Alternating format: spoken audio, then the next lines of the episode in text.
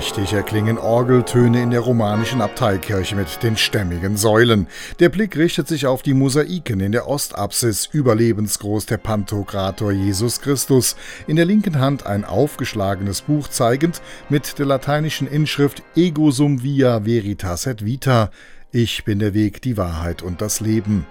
Nur schwach fallen Sonnenstrahlen in den Innenraum der Klosterkirche, ihrer Gestalt nach eine doppelchörige dreischiffige Pfeilerbasilika mit zwei Querhäusern, überhöht von sechs Türmen.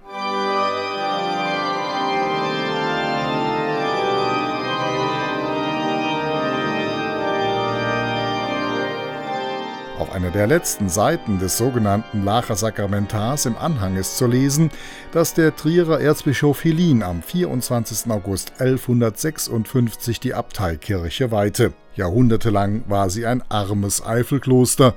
Während der Säkularisation wurden die Mönche vertrieben, das Kloster verkauft.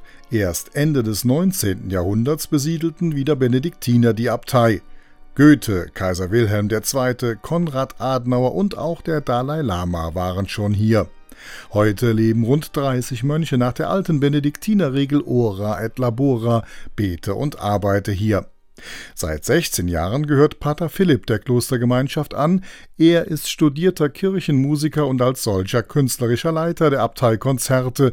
Für ihn ist Maria Lach etwas ganz Besonderes. Diese Kirche, diese nie zerstörte uralte Kirche an diesem Ort, an diesem berühmten Lacher See, in diesem Vulkankrater drin also die Natur, die Architektur und dann aber das geistliche Leben, das hier vor Ort herrscht, dass hier wirklich jeden Tag Gottesdienst ist. Da kann Tovabo in der Kirche sein, irgendwann läutet die Glocke, die Mönche ziehen ein und singen ihr Stundengebet und laden dadurch natürlich auch die Menschen ein, selber auch zur Ruhe zu kommen. Und ich glaube, das spüren dann doch viele. Da passiert vorn etwas, da erklingt plötzlich so eine Melodie, die für solche Räume geschrieben worden ist und hilft auch den Menschen, die hierher kommen, zur Ruhe zu kommen.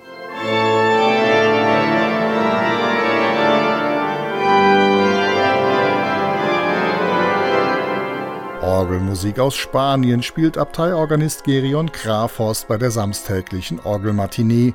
Sie ist nur ein Teil von vielen Musikveranstaltungen, erzählt der 40-jährige Pater Philipp.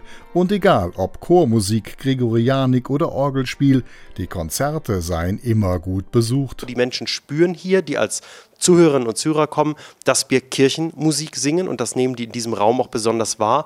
Aber auch die Chöre, die hier singen, auch insbesondere die Capella Lacensis, die aus dem ganzen deutschen Sprachgebiet kommt, lauter junge Leute mit ganz unterschiedlichen Hintergründen, die aber hier doch nochmal auf eine ganz andere Art und Weise an diese Musik rangeführt werden, allein weil die Probenphasen, die wir hier machen, immer bedeuten, dass wir auch zusammen im Gästeflügel wohnen. Das heißt, verschiedene junge Leute, junge Menschen kommen hier und wohnen tatsächlich im Kloster, im Gastflügel zusammen, proben hier und führen das dann in diese Abteikirche, die allein durchs Glockengeläut von morgens bis abends ja präsent ist, auf. Ein regelmäßiger Besucher ist Christoph Trohlzagen aus dem nahegelegenen Andernach.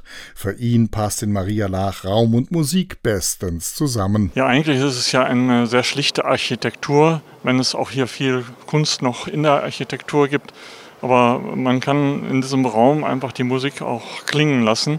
Und ich denke, es ist ein ganzheitliches Erlebnis von Raum und Musik. Viele der Besucherinnen und Besucher schlendern nach der gut einstündigen Matinee durch die Klosteranlage, erfreuen sich an den duftenden Blumen und Pflanzen der liebevoll gestalteten Klostergärtnerei, vorbei an leise plätschernden Brunnen oder genießen ein Lacher Bier aus der benachbarten Menniger Vulkanbrauerei. Andere spazieren geradewegs zum Lacher See, dem letzten Vulkanausbruch vor erdgeschichtlich jungen 13.000 Jahren.